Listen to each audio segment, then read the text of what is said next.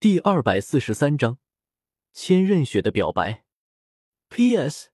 今天出门，健康码变黄了，回来的时候看看能不能再整一张。我承认这张有点标题党的嫌疑，但这都迟早的事儿嘛。小风，放我下来吧。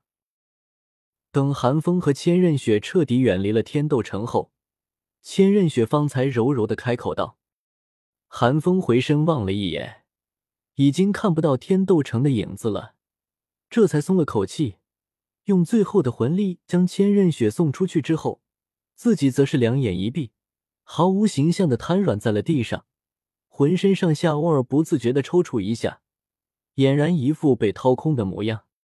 这并不是夸大其词。”寒风连续七八天都在不断的压榨自己，魂力与气血不知道枯竭了多少次，都是靠拿丹药当饭吃方才撑到的。现在身体与精神早就已经达到极限了。宁荣荣给他的整整两大瓶丹药，现在就只剩下最后四枚了。现在突然放松下来，所有累积下来的疲惫全部一股脑涌了上来。寒风还能醒着，就已经是意志坚定了。但这也不是没有好处的，至少接连的爆发之后，寒风原本因为突然之间的暴涨而使用起来显得有些生涩的魂力，俨然已经驱使如臂，流畅自如了。就连五十级的气血大关都有所突破，进度大大提升。寒风有预感，原本还需要两个月苦修方才能够突破的气血之力，等自己恢复之后，或许只需要一次闭关便能突破了。千仞雪原本还有话想说，但看着寒风这般模样，哪里还顾得上许多？连忙将寒风扶正，用软弱无骨的小手为寒风推化体内郁结的气血。一股奇妙的力量如同清泉一般流过寒风的脑海，寒风只觉得头脑一清，疲惫感瞬间消除了大半。谢谢你啊，芊芊姐。冰凉舒适的感觉让寒风不自觉的露出了一抹微笑，笑盈盈的南宁道。但在寒风叫出那声“芊芊姐”的时候，千仞雪还是不争气的一颤，艰涩的开口道：“小风，我……要说千仞雪最不想让谁知道自己的真实身份，那就是寒风了。千仞雪最在意的人就是寒风了，也正是因为如此。”他才不想让寒风得知自己的真实身份，因为武魂殿这成成成成成了太多恩怨情仇，千仞雪不想让寒风因此而为难。就像刚刚寒风对上唐三的时候，千仞雪能够清晰的感受到寒风心中的纠结。他既不想让唐三伤害自己，又不愿意伤害唐三，所以寒风才没有在唐三面前暴露自己的身份。所以寒风只是打晕了唐三。再比如星罗帝国，武魂殿的最终愿景可是统一大陆，而在这个过程中，作为大陆上唯二的帝国之一，星罗帝国绝对是武魂殿必须清除的对象。但千仞雪可是知道，星罗帝国未来的国君，很大可能会是寒风最好的兄弟。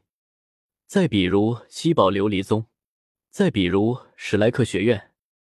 寒风嘴角的微笑也渐渐收敛了起来，但很快又嘿嘿一笑，慰藉的说道：“好了，芊芊姐，你不用说，我都知道的。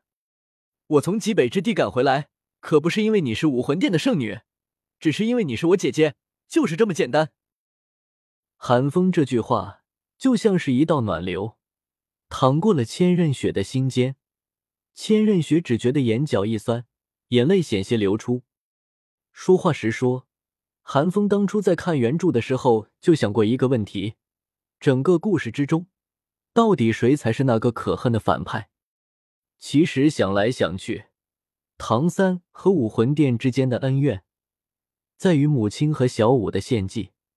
但跳出看书时的咬牙切齿之后，回头想想，魂师猎魂，不是理所应当的事情吗？魂师与魂兽之间的恩怨，早已经不知道该追溯到什么时候去了。就算舍弃人类魂师的身份，也无法说清楚谁对谁错。谁知道魂兽重修到底怎么想的？万一真有哪个极端仇视人类的魂兽重修了，大成之后为祸世间，岂不是罪过？至于原著中的大反派比比东，充其量就是一个可怜的疯女人而已。他的人生哪怕出现任何一点小差池，恐怕都早就不了最后的疯狂。剩下的就只有利益冲突与感情矛盾了。这些问题在韩风看来，同样没有对错之分，只有立场的不同。真要说错，韩风觉得也就千寻疾这一个人完全没有洗白的必要了。怎么想的才能想出用那种方法留下一个女人，而且还是自己徒弟？给出的理由居然是为了留住比比东。可以说，千道流是导致比比东黑化的最直接因素。但偏偏这个可以背锅的男人，现在已经死透了，在韩风没来之前就已经死透了。韩风想找，就只能去土里刨了。最后，韩风得出的结论就是，整个斗罗大陆就是一连串剪不断理还乱的恩怨情仇。真要分出个是非曲直来，那就得各打三十大板。韩风也做不了那个青天大老爷，最后还是得靠实力说话，谁赢了谁就是对的。但这个靠实力说话，却是点醒了韩风。看看唐三原著里是怎么做的。魂王的时候，带着唐昊的魂骨，亲自上昊天宗负荆请罪。等唐三成了封号斗罗，唐昊就已经没做错了。等唐三成了神，谁对谁错，不就是他一言定制的事情了？芊芊姐，你不会感动的要哭了吧？韩风感觉到千仞雪的一样，贼兮兮的笑了笑，揶揄的说道。不得不说，韩风在让人生气这方面的确有着自己独特的见地。千仞雪原本眼泪都已经堆在眼角了，被韩风这么一调侃，顿时没了气氛，哪里还哭得出来？我才没有哭呢！谁让你大老远从极北之地跑回来的？你看看你，身体都成什么样了？千仞雪没好气的刮了寒风一眼。又是幽怨又是羞恼的嗔道：“我这不是关心则乱吗？”寒风被千仞雪训的一点脾气都没有，讪讪的笑道：“你还敢顶嘴？从小你就这样，刚刚获得魂环就敢朝万年魂兽出手。既然知道我的身份，就应该对我有信心。那可是三尊封号斗罗，这才要不是你运气好，你想让我内疚一辈子吗？”看着韩风没心没肺的模样，千仞雪又气又急，指着韩风的鼻子训道：“咱这不是不知道吗？芊芊姐，你有没有告诉我？”韩风见千仞雪好像真的生气了，心虚的说道：“韩风的话让千仞雪的眼神也有些飘忽，但千仞雪可不会认输，故作凶恶的捏住了韩风的脸，一边拉扯，一边意味深长的说道。”可是小风也没告诉我，自己不仅悄悄的突破了魂王，而且还是个双生武魂拥有者。啊，这韩风没有反抗，但还是嘴硬道：“以前的芊芊姐很温柔的。”哈！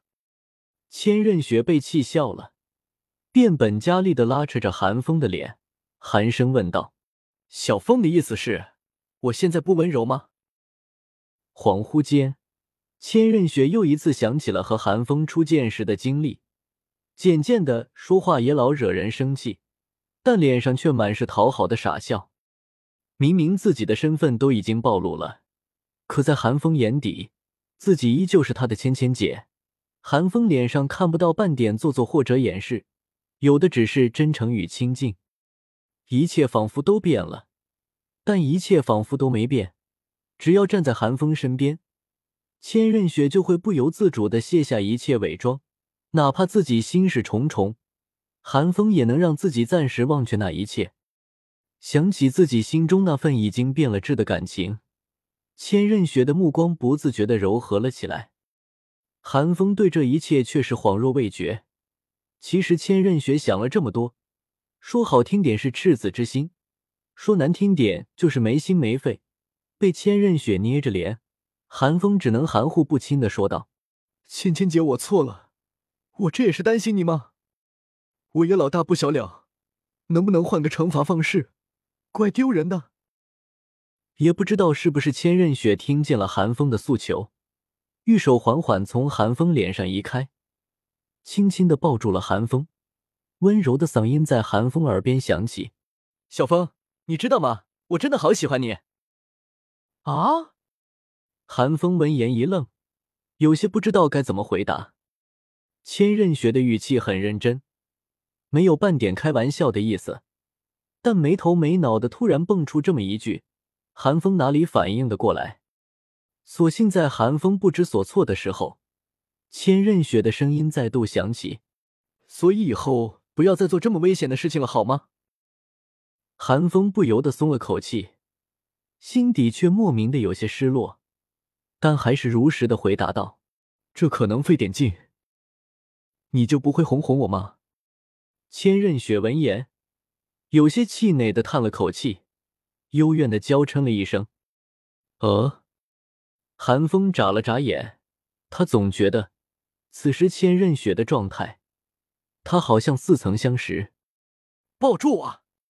见寒风没有反应，千仞雪气恼的说道：“啊，哦。”寒风不明所以的抱住了千仞雪，随后皱了皱眉，煞有其事的说道：“芊芊姐，你这腰身有点瘦了啊。”寒风压根就没往那方面想，毕竟这可是自己姐姐。